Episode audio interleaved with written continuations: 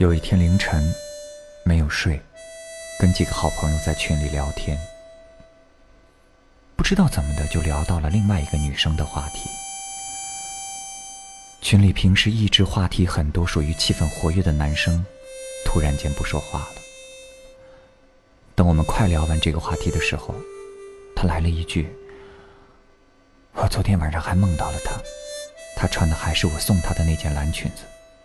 他对我说，他想让我再抱抱他。然后我就醒了。没想到这么久了，我还是会做这样的梦。你们分手很久了，我说，是啊。”三年了。后来有一次机缘巧合，我跟这个男生一起去北京，他对我说：“为了那个女孩，他去了二十个城市，收集了各个地方的明信片，就是因为他曾经对她说过一句，他将来要去那些地方，想收集明信片。然而这件事情，他至今都没有让那个女孩知道。今天在微博上看到另外一个故事。”说男生和女生分手以后，一直关注着女生的微博，直到有一天那个女生转了一条求中奖的微博，男生就偷偷的联系卖家，用原价把那个东西给买了下来，然后再让卖家以中奖的形式艾特女生。同样的，这件事情，男生永远不会让女生知道。很多的时候。我们也都会为要不要去联系曾经的那个人而纠结很久，然而跌跌撞撞之后，我们发现了这个世界的另外一个真相，那就是，也许很多事情是可以挽回的，比如金钱，比如昨天落下的单词，但是，不能挽回的事情更多，比如时光，比如你们彼此双方之间的感觉。男生继续说：“很巧的是，他们都喜欢五月天，都喜欢那首《温柔》，都喜欢那一句‘没有关系，你的世界就让你拥有，不打扰是我的温柔’。”女生还跟男生说：“如果有一天我们分开了，就一定要听这首歌，然后约好不打扰对方。”没想到当时的一句玩笑话，现在。男生苦笑着撇撇嘴。我记得当时的我们一定会认为，分手后还要祝福对方是一件很傻的事情。可是没想到，当这件事情发生在自己身上的时候，我们谁都不够聪明。真的，很多时候千言万语，你想对曾经的他说的那句话，到了最后只不过就变成了一句“不打扰”。是我的温柔。你知道，不是每个故事都有结局，或者说故事的结局根本不像你想的那样。大多数时候，原本看起来天造地设的两个人，突然间就宣布分手了，最后连句再见都没有。或者，明明就很喜欢对方，可却又猜不透对方的一举一动。到最后还是不能在一起，甚至错过，彼此变成陌生人。你在草稿箱里存满了要对他说的话，可是到头来一句也没有告诉他。有时候你也想问，怎么就变成现在这个样子了？说走就走的旅行可能还在，但是说爱就爱的冲动却没有了。什么时候开始？我们变得害怕付出，害怕受伤，害怕先动心、先伤心、先认真、先认命，先说我爱你，就会先不被爱。其实，在你不知道的时候，有人已经在心里爱你不止十次了。那天在北京，他跟我说，他到现在还是会下意识的拨通他的电话号码。天知道为什么，他自己就是忘不了那十一个数字。可是他最后还是忍住，他不想去打扰他，不想因为自己打扰他的生活，也拒绝从任何人的口中听到任何有关于他的消息。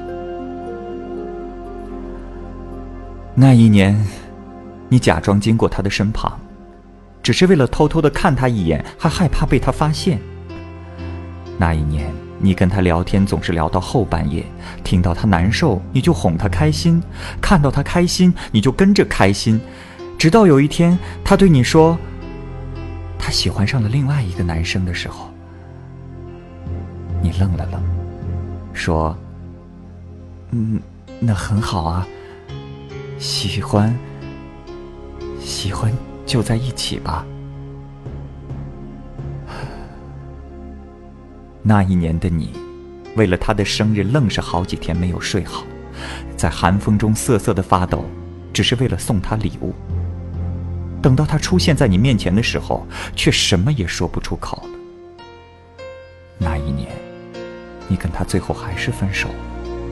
你明明舍不得，你明明很难受，可是你知道再这么下去已经没有结果了，只好装作洒脱，装作决绝。我突然觉得，那些看起来很决绝果断的人，其实，在把对方放入黑名单的时候，一定也是哭过、难受过才下定决心的吧。那些分手后还会默默关注对方，却又不会让对方知道的人，是有多么不舍得曾经的感情，却又不得不放弃。那些从始终都没有让对方知道自己喜欢他的人，也曾有那么一瞬鼓起勇气。最后，还是输给了等待吧。你们会分开，或者没有在一起，不是因为你不好、不可爱、不够聪明，也不是因为你做错了什么，只是因为时机不对，只是因为你们的相遇只是为了跟对方告别而已，只是因为你们都是这样一个别扭的人，别扭到永远不会先开口，别扭到可以硬是忍着不去联系他。别扭到永远不让自己看起来先喜欢上他，别扭到明明比谁都喜欢他，却认为只有不去打扰他，才是给他最好的祝福。宁可自己内伤憋得严重，也要假装不在乎；宁可假装遗忘，也不会让对方知道其实你没放下；宁可在他消失的时候比谁都着急，满世界的找他。也要在他出现的时候，假装不经意。我常听有人说，如果那个人爱你，他就会来找你。其实他们不知道，有时候就是因为他爱你，因为他知道你不会喜欢他，所以他不会找你。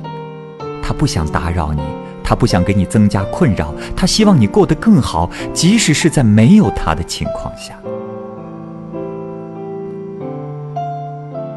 有些人对你说了好几次“我爱你”，也不一定是真的。有些人看起来不在乎你，其实你不知道他忍了多少次想要联系你的冲动。其实，当你付出太多的时候，你就无法自拔了。你割舍不下的，已经不是你喜欢的那个人，而是那个默默付出的自己。当你感慨于自己的付出的时候，你爱上的那个人，其实就是现在的自己。到最后，在这场独角戏里，感动人的只有你自己。学会放手，不一定是坏事。对自己好一点。就像是我的那个朋友，他去那些地方收集明信片的时候。